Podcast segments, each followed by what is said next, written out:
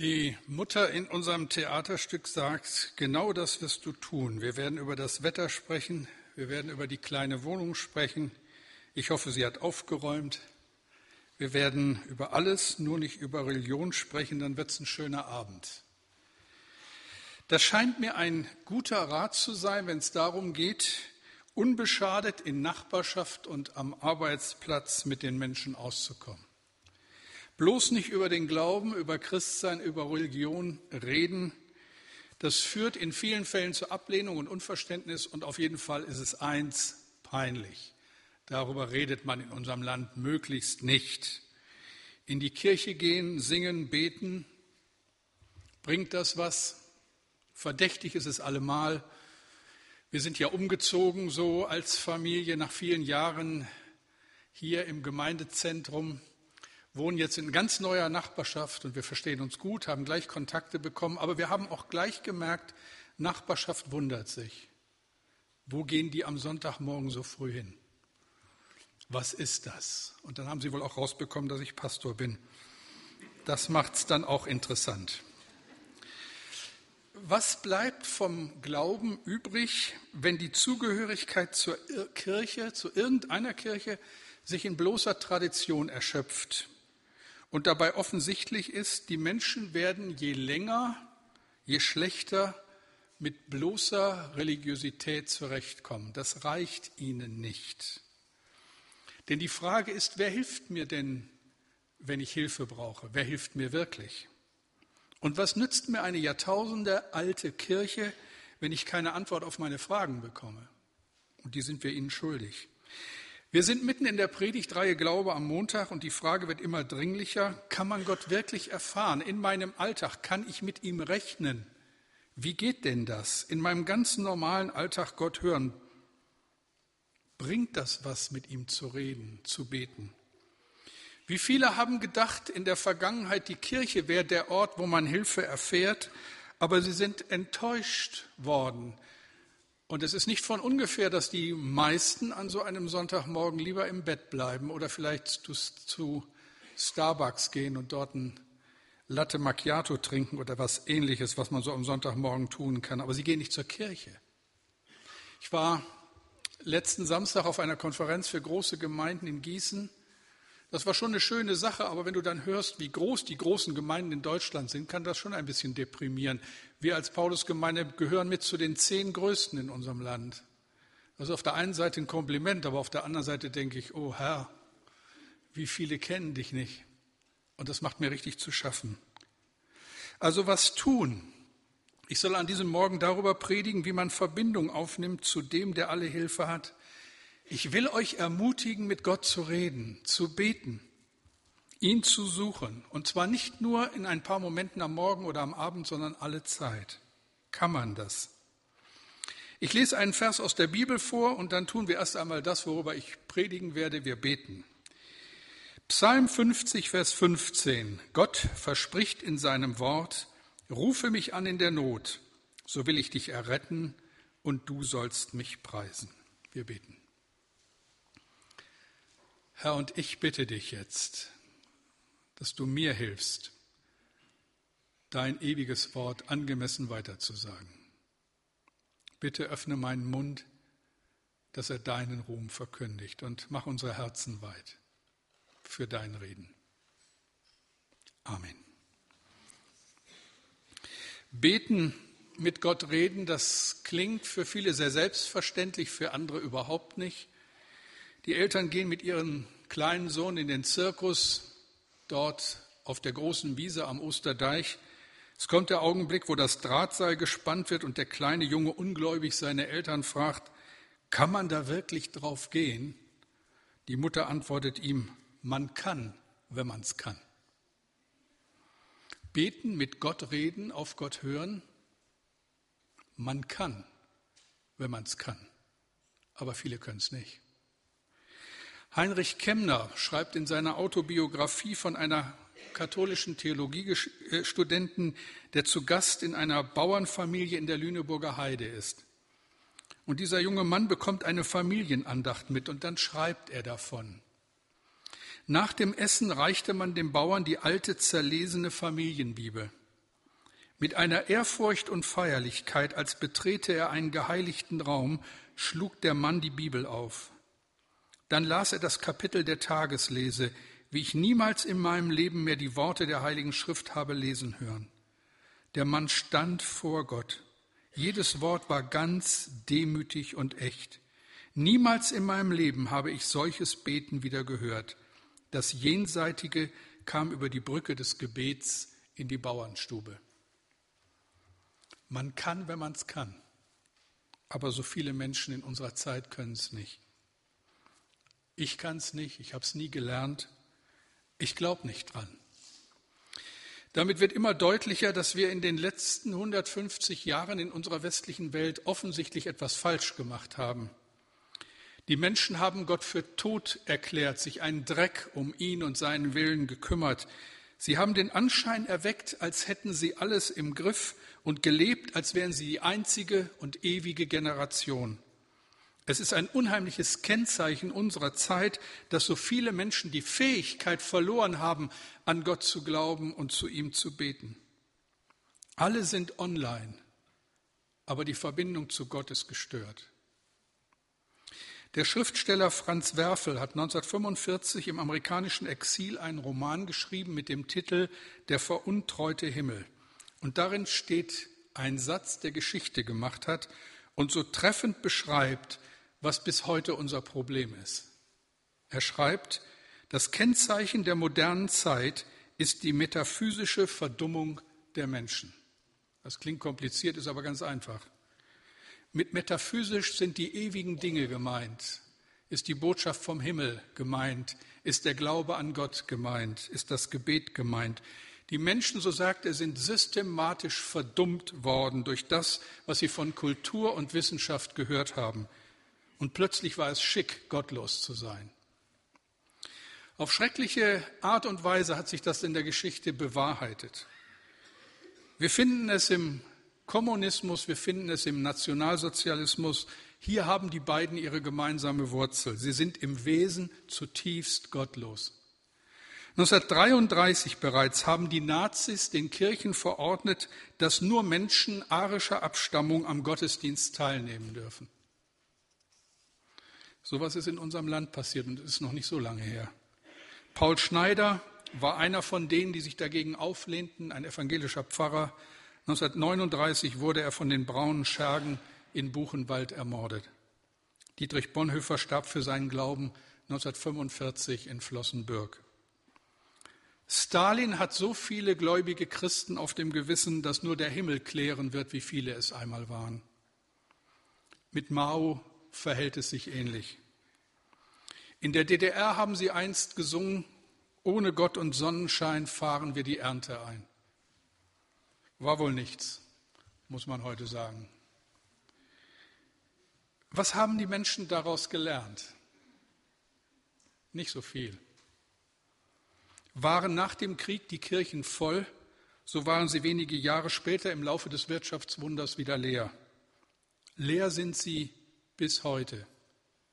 Wie gesagt, die meisten zumindest. Es gibt Ausnahmen hier und da und darüber freuen wir uns. Es gibt so viele Ausnahmen in unserer Stadt und das ist ein Segen. Aber es ist nicht die Regel, es ist die Ausnahme.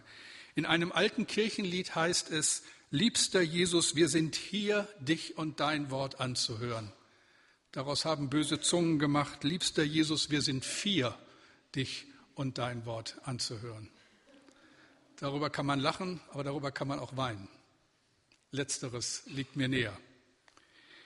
In unserer so diesseitig angelegten Zeit spielt der Glaube keine Rolle mehr und Christen sind vor allem eins, verdächtig.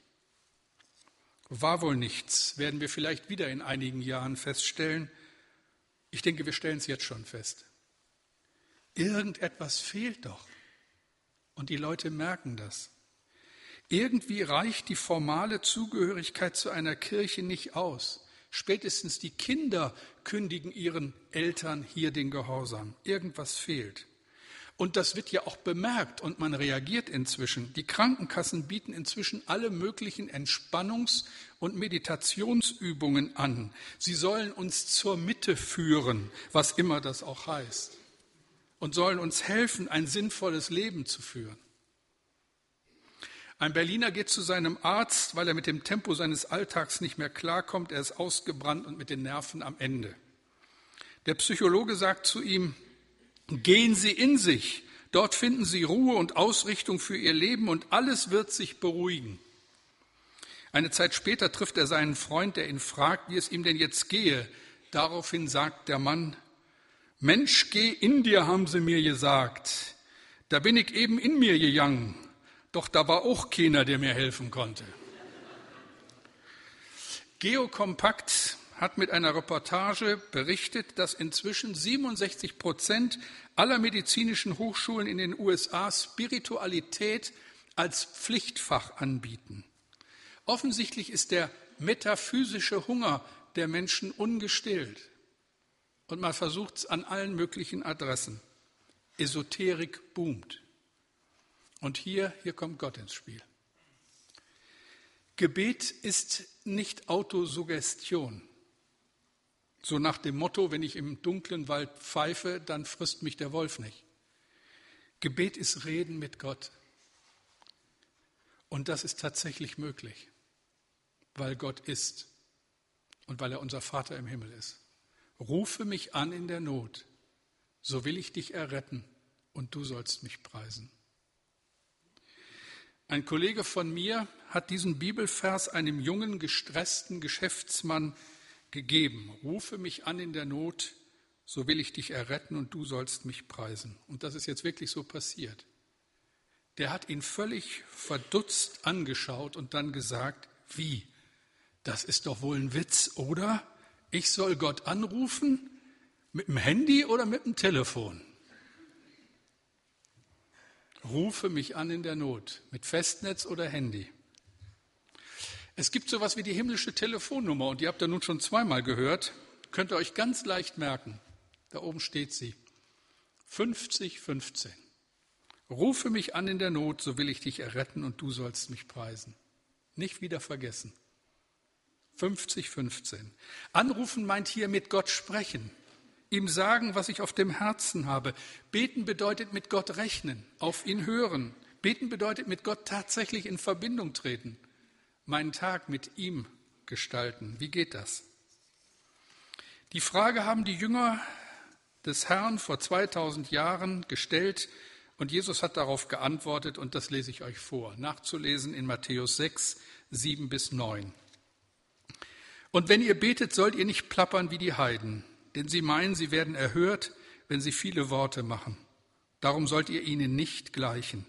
Denn euer Vater weiß, was ihr bedürft, bevor ihr ihn bittet. Darum sollt ihr so beten, unser Vater im Himmel. Und was dann folgt, ist das Vater unser, das wir mit den Christen auf der ganzen Welt beten. Und das ist ein guter Ansatz und führt uns auf die richtige Spur. Online sein bedeutet, wir haben einen Vater im Himmel, mit dem wir reden können. Beten bedeutet zum Vater zurückkommen, zu dem Vater zurückkommen, der uns unendlich liebt und dem wir unser Leben verdanken. Heimkommen zu dem Gott, der uns liebt. Und dazu möchte ich einladen in diesem Gottesdienst. Es ist immer wieder spannend für mich, wenn man hier oben steht und so durch die Reihen schaut, ja, wer sitzt hier alles? Viele kenne ich, aber ich kenne längst nicht alle. Und ich weiß nicht, wie es Ihnen geht mit dieser Einladung. Ob Sie diesen Vater im Himmel kennen, ob Sie beten können. Man kann, wenn man es kann. Und ich darf an diesem Sonntag einladen, es ist ein erstes Mal ernstlich zu tun. Nähern wir uns dem Kern dieser Aussage, dass Gott uns liebt. Eine erste Frage. Ein Vater, der uns liebt, und das soll ich glauben, ich denke, man muss heute sehr vorsichtig sein, wenn man über den Vater spricht, weil viele, viele ganz ungute Erfahrungen mit diesem Thema gemacht haben, nie einen Vater kennengelernt haben, der sie wirklich liebt. Ich habe vorletzte Woche einen Film im Fernsehen gesehen. Ich weiß immer noch nicht, ob ich ihn besser nicht gesehen hätte.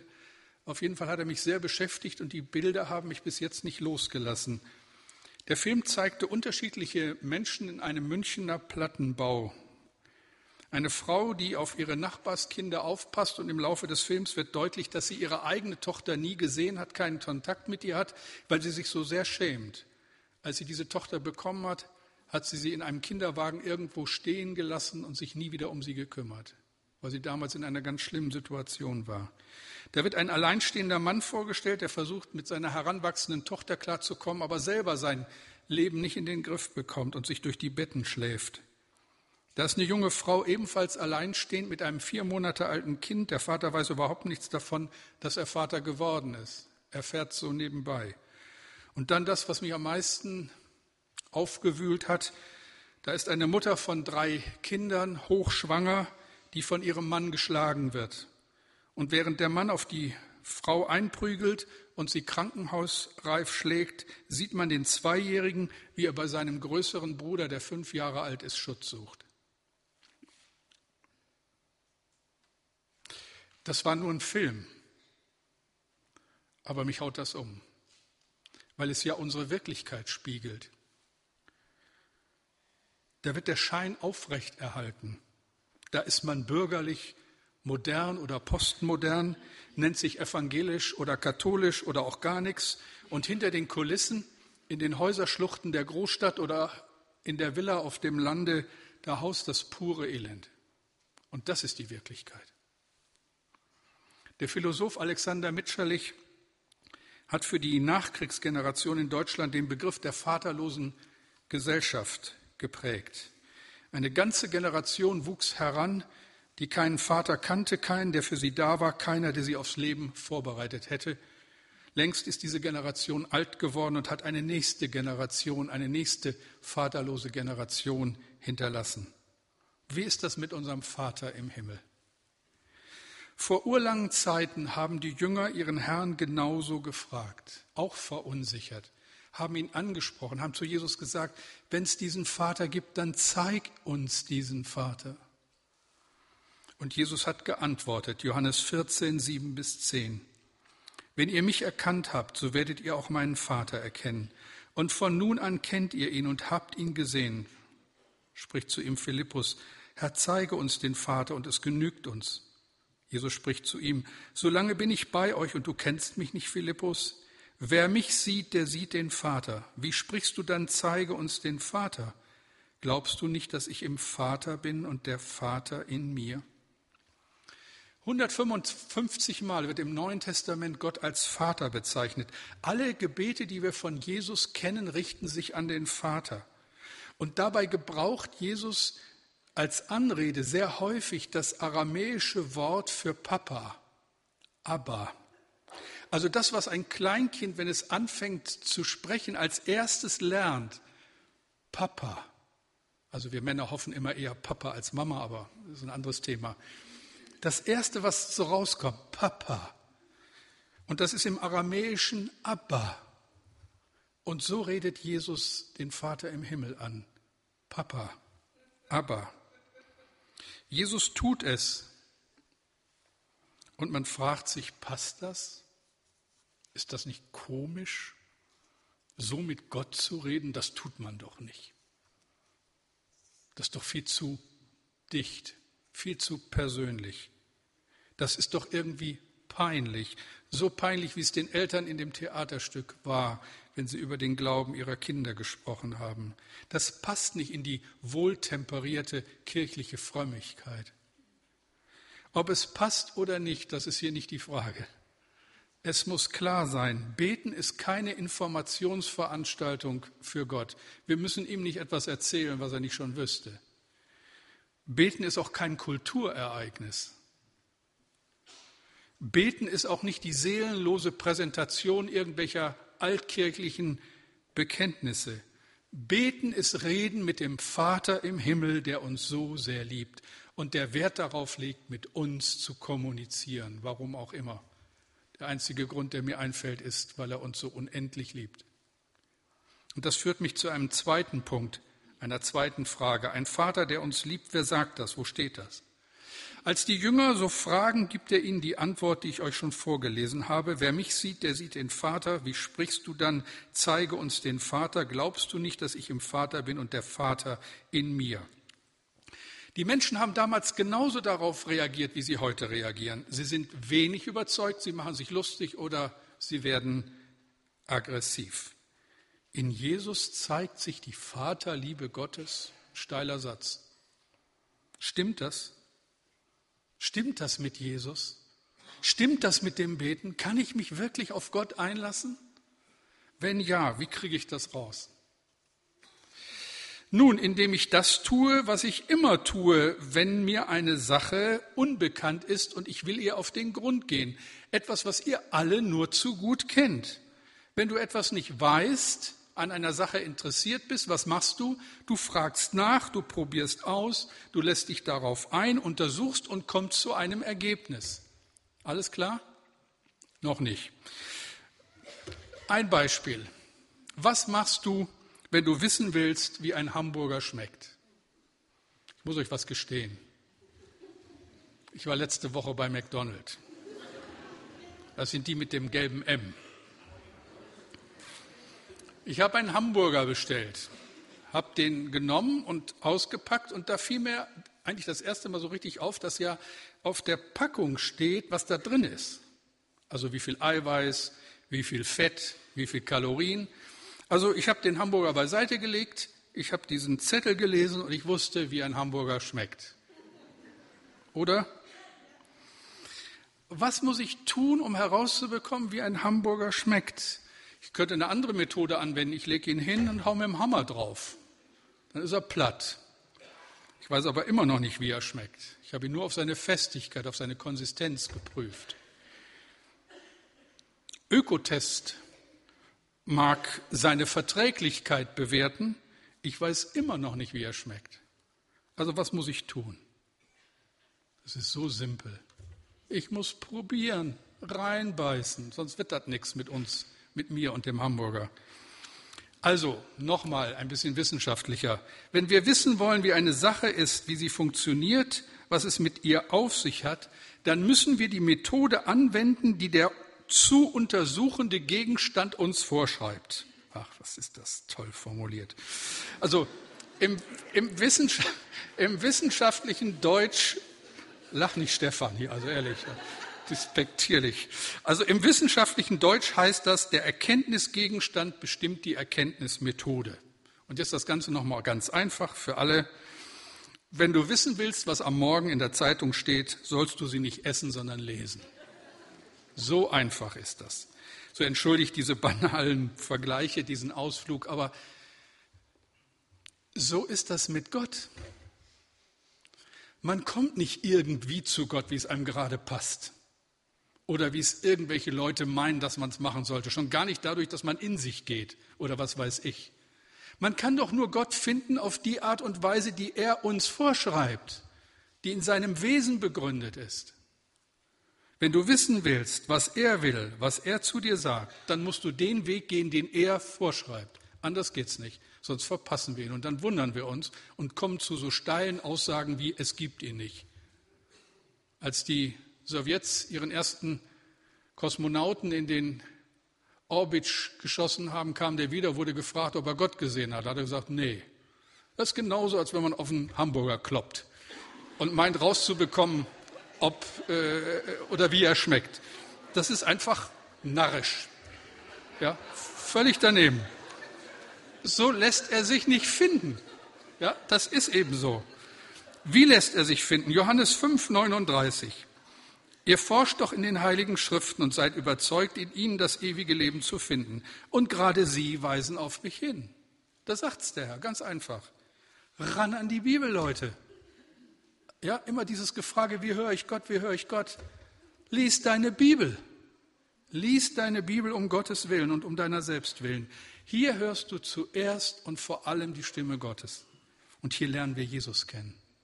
Denn die Bibel ist ein einziges Zeugnis vom Vater im Himmel und seinem Sohn Jesus Christus.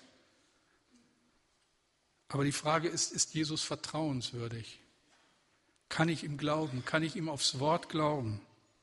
Ich will das an einer Geschichte aus dem Neuen Testament festmachen und dann musst du selbst entscheiden, ob du dich auf den Vater einlässt oder nicht. Wer die Geschichte zu Hause nachlesen will, sie steht in Matthäus 8. Wer kein neues Testament von euch hat, draußen am Empfang liegen sie bereit. Du kannst dir gerne eins mit nach Hause nehmen. Worum geht's? Jesus begegnet einem sehr kranken Menschen, einem Aussätzigen, einem Leprakranken. Aussatz war damals und ist heute eine fürchterliche Krankheit. Aussätzig sein bedeutet damals neben den körperlichen Behinderungen, du bist von Gott verstoßen, die Krankheit ist Strafe für deine Sünde. Das dachten die Leute damals. Und ein solcher Mensch kommt zu Jesus ungeachtet der feindseligen Blicke, die die Leute ihm zuwerfen, die gar nicht wollten, dass er ihnen so nahe kommt. Aber er hat keine Perspektive mehr und klammert sich an den letzten Funken Hoffnung und weiß, wenn mir einer helfen kann, dann Jesus. Und das probiere ich jetzt aus. Der Mann kümmerte sich nicht um die Leute. Was interessierten ihn die Leute? Viele kommen ja nicht zu Jesus, weil sie Angst haben. Vielleicht hast du Angst, dich zu blamieren, wenn du dich zu sehr einlässt auf diesen Jesus. Unangenehmes Aufsehen erregst, wenn du anfängst zur Kirche zu gehen und die Bibel zu lesen. Diesem Mann war das völlig egal. Er kommt mit der Angst seines Lebens zu Jesus, steht vor ihm und sagt nur einen Satz. Herr, wenn du willst, dann kannst du mich gesund machen. Und Jesus will. Und es hätte ja genügt, wenn er nur ein Wort sagt, auf Abstand. Das hätte ja schon gereicht. Aber was tut Jesus? Jesus legt seine Hand auf den aussätzigen Menschen, ungeachtet aller Ansteckungsgefahr. Jesus berührt ihn und macht ihn gesund. Und da muss ich eine dritte Frage stellen. Ein Vater, der uns liebt, was bedeutet das jetzt für mich? Nochmal zu dieser Geschichte. Wenn all das Leid, das du in deinem Leben erfahren hast, aber auch all das Leid, das du verursacht hast, jede Sünde deines Lebens ein solches Geschwür bei dir hervorrufen würde, wie der Aussatz es tut, wie sähen wir dann aus? Ich denke, wir wären eine Versammlung von Aussätzigen. Ist dann hier einer, der sagen könnte, diese Geschichte geht mich nichts an? Der Mann wurde gesund und Jesus, wisst ihr, Jesus geht nicht zur Tagesordnung über. Jesus geht nach Golgatha und dort lässt er sein Leben für uns und unseren Aussatz. Dort stirbt er aus Liebe für uns, damit wir leben können. So sehr liebt uns dieser Gott. Und dann weiß ich, er kann alles, aber eins kann er nicht. Er kann uns nicht belügen. Und daran will ich glauben. Ich wollte wissen, das war die Ausgangsfrage, ob der Vater im Himmel mich wirklich liebt. Ich wollte sehen, wer du bist, ob du, Herr Jesus, die Antwort auf all meine Fragen bist. Und ich habe es gesehen und glaube es, du bist es. Du bist absolut vertrauenswürdig. Und das können wir erleben. Peter Busch ist Mitglied unserer Gemeinde und er hat mir erlaubt, diese Geschichte euch zu erzählen. Wir haben ihn vor vielen Jahren in die Gemeinde als Mitglied aufgenommen, aber das war eine schwierige Geburt. Er war sich damals einfach nicht sicher, ob das mit ihm und Gott schon alles so auf der Reihe ist. Er konnte nicht wirklich mit Überzeugung von sich sagen, ich bin ein Kind Gottes. Er war berührt, war immer schon ein bisschen dabei, aber das war für ihn nicht klar und nicht sicher. Und nun sollte er an diesem besagten Donnerstagabend in die Gemeinde aufgenommen werden. Peter wohnt in Weihe und fährt jeden Tag mit dem Fahrrad nach Bremen zu seiner Arbeitsstelle, an dem besagten Tag auch. Und er schreibt über diesen Tag. Es ist Donnerstag, circa 17 Uhr. Ich bin in meinem Büro und sehr angespannt. Was soll ich machen? Wie mich entscheiden? Ich war mit meinem Latein am Ende. Bevor ich an diesem nebeligen Novembernachmittag nach Hause fuhr, setzte ich mich noch einmal hin, faltete meine Hände und betete zum ersten Mal herausfordernd. Gott, wenn du willst, dass ich heute in der Paulusgemeinde aufgenommen werden soll, dann tu was. Schick mir jemanden, der mir hilft. Wenn nichts geschieht, dann kannst du mich für immer von deiner Liste streichen. Innerlich aufgewühlt stieg ich kurze Zeit später auf mein Rad, um nach Hause zu fahren. Tief gebeugt auf dem Rad, teils in Gedanken, teils mich vor Nieselregen schützend, nahm ich im letzten Augenblick eine Person wahr, die mir genau vor das Fahrrad läuft. Ich bremse im letzten Augenblick und erkenne Holger, etwas blasser als sonst.